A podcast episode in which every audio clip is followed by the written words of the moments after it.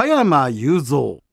1960年の映画デビューから常にエンターテインメント界のトップランナーとして走り続けてきた。2022年12月31日の紅白歌合戦で人前でのパフォーマンスから引退した後ある決意をする。俺は100まで生きると決めた。リスナーの皆さんご機嫌いかがでしょうか？野村国丸です。この番組のメインパーソナリティは加山雄三です。よろしくお願いいたします。はい。今回は若大将加山雄三さん。テーマが人生のスランプというテーマなんですね。いきなり来たよ。来ました。いきなり来ました、うん俺は100まで生きると決めたという加山雄三さんの人生は実は言うと実を言うと波乱万丈であったということ。まあそうでしょうね、まあいろんなことね死にかけたことは何遍もあった。それでもやっぱりまだに生きてるってことはありがたい。生かされてるなあと。なんか生きてる以上なんか役割があるんじゃねえかなと思って。あの加山雄三になる前ですね、うん、池畑少年の頃、うん、その頃って、まあ、お父様は上原健さんで、うん、お母様小桜陽子さん、まあ旗から見れば恵まれた家庭のように思えましたけども、その頃の池畑少年って悩みはあったんですか？そりゃあったと思うよ。もう悩みだらけだね、うちの親父がどうしてあんな有名で、ね、おふくろは有名だったでその中に生まれて俺はさもう学校でもういじめられたかね。差別逆差別だ、変な感じで。で結局俺はもう絵がうまうまくなったのはさみんな運動場出てさ竹バットと思って野球やってね仲間に入れ入れ入れてくんなかったんだでしょうがないから教室に残って一人でさノートのあれ絵描いて。それであの似顔絵を描いた誰かするんだ。よそこへ来た生きてるやつそっか似顔絵そっくりな描いたんだよだから俺も描いてくれよってみんなもう全部似顔絵を描いておじさん来たんだ。それからなんか信頼をすごく得た。だから絵描くっていうのは素晴らしいことだなと思って。その時に初めてのあのものを描いてそれを与えるということはねみんなこんなに喜んでくれるのかなと思ってさ。けどつらかったでしょ。お父さんお母さんそれ有名人だけども、うん、なんだよお前ゲータよ、お前はいいよなボンボンでよ。っていうことでしょ。そういうことだね。言わないけどさそんなことはね、うん、直接言わないけど、うん、もう白い目で見られたりなんかするってとってもつらかったね。それはお父様である俳優ね上原健さんに話したことはあったんですか、そう言わねえね俺は。言わなかった。うんでなんかなんか分かった時に俺は何かするからとかなんて親父の許可でお父さんは反対だなとか言ってなぜ反対なんだよって俺は食ってかかってっていうことで繰り返してやったけどね。うん、えどんなことがあったんですか？何だったか忘れちゃったけどさ、うんうん、それでおふくろに聞いたらおふくろはおふくろはもういいよあんたが好きだったらやればいいじゃないって。やるやるよって。で決めたなんかしたことあったね。あそうだよ。その俺がこの要するに俳優になろうかなる前かって、ね、考えた時さ、うん、やっぱりそういうお誘いがあってね、うん、で俺はお親父に相談してさ、うん、親父俺俳優になると思うけどバカ野郎なんて言ってお父さんとして反対だよと。なぜって言ったらプライこんなにプライバシーのない仕事はもうお父さんだけでたくさんだって言って怒られたの。だけどおふくろに言ったのに「あんたやりたかったらやりゃいいじゃない」全然そこで意見合わないね、うん、でもやりたいからやってるそれでまあそれから東宝へ入ってね勉強したんだよ。なんか拙者親方ともうさご存知の方もあれでしょうがその長いセリフみたいなそういうの練習して言わされてさ、うん、一緒に勉強したやついたのも一人なんとかっていうの。うん。それなんかやったんだからね。ちょたちょたとちょたちゃっちょとこっていうのありましたよね それね。そうでそうウイロウリか。そうだよね。ですよね、忘れたけどもう。でもその有名人の子供に生まれたっていうのはもちろん加山さんの運命ではあったわけだけども後に加山さんが若大将だけじゃなくてどんどんどんどん仕事の場が広がっていって、奥様と出会ってお子さんにも恵まれてでもお子さんもあの加山雄三の息子だ娘だって言われたこともあったんでしょうね。いや俺にあんまり相談しないけどみんなね。あそう。まあ全然。まあそれぞれあったと思うけどもさ、それぞれちゃんと仕事やってればそれでいいやと思ってるからこっち、俺はね、はいはい、あん。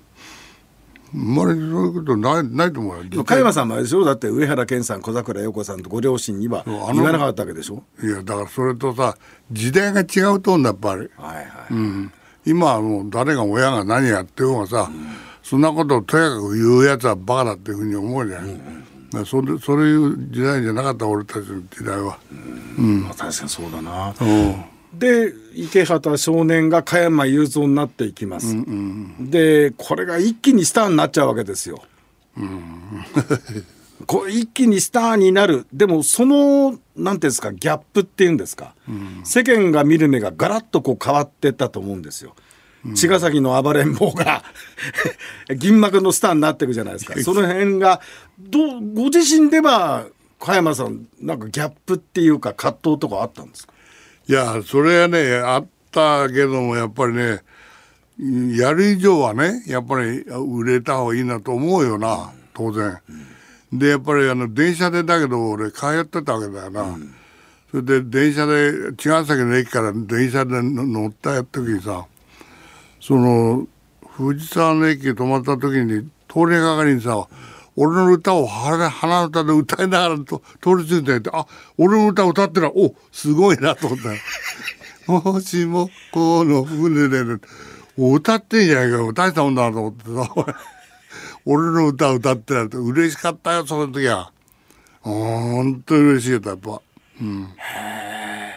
それで向こうら鼻歌で歌ってきた方はんそこのすれ違う人が加山雄三って分かんいないわけだ。やいや俺は電車の中にいたんだから。電車の中で？電車のとと開けてたからそそ外を通ってった時に歌いながら通ってったんだ。よ藤沢の駅で？そう。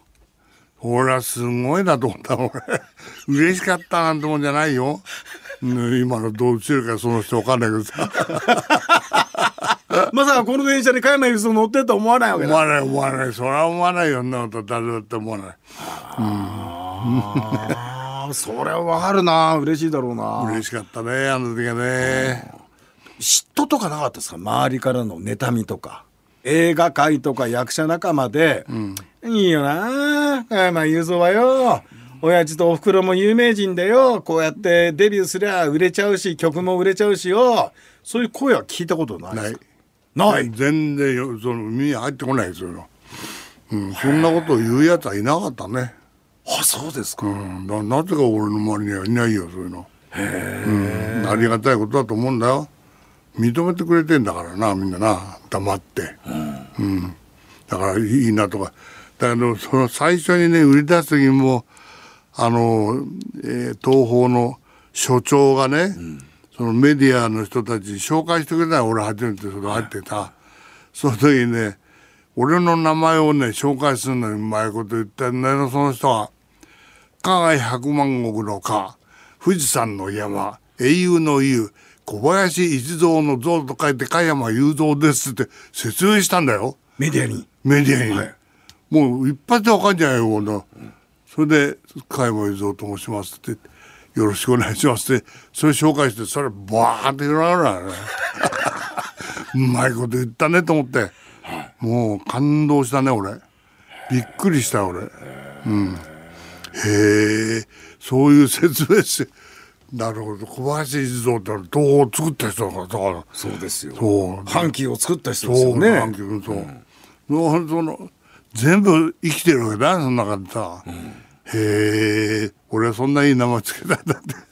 自分でおばあちゃんにもらった名前なのにさいろいろ占いでつけてくれたものね。それもらったんだ俺もともと加山雄三っていう名前芸名は、そううん。おばあちゃまがのの占い師に見てもらって、10個ぐらいあったらしいんだ、その中でその加山雄三ったら選んだわけよ、それで俺はそれに決めたっつってそれいいよっつって、ねえそれね俺別にあの宗派どうのこうのじゃないけど俺ねあの大雄山って言ってお山があったんだよ。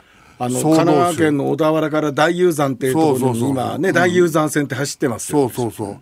そのお山にかあの時々俺連れて行ってもらったことあるんだよ。おばあちゃんね。そうそう。夏休みなんかね、それで泊まったこともあるんだよな。あそうなんだ。そうなん。で奥の院っていうのも見せてもらったりなんかしながらそれで奥の院こう行って坊さんも紹介してもらってそれでその奥の院をずっともう山の尾を登ってったんだよなそしたらねもう山の中を歩いておばあちゃんも歩いてるけど奥の院を過ぎて行って「で振り向くんじゃないよ」って言うからさ「なんでよ」ってそしたらびっくりしたいきなり後ろから「ギャー!」って声がなんか人間が喋ったのみたいな声が聞こえて「見るんじゃないよ」っつっておばあちゃんが言うんだよ。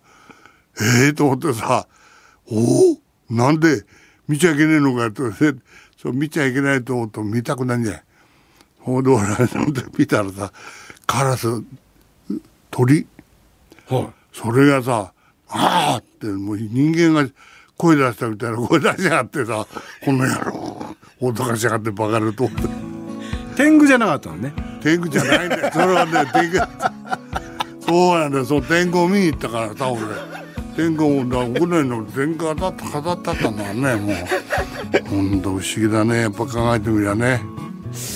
えー次回はですね加山雄三さんの波乱万丈の人生の中でまあ大変だったろうなという、あの借金ですか、うんね。負債問題について伺います永遠の若大将加山雄三。俺は100まで生きると決めた。次回もお楽しみに。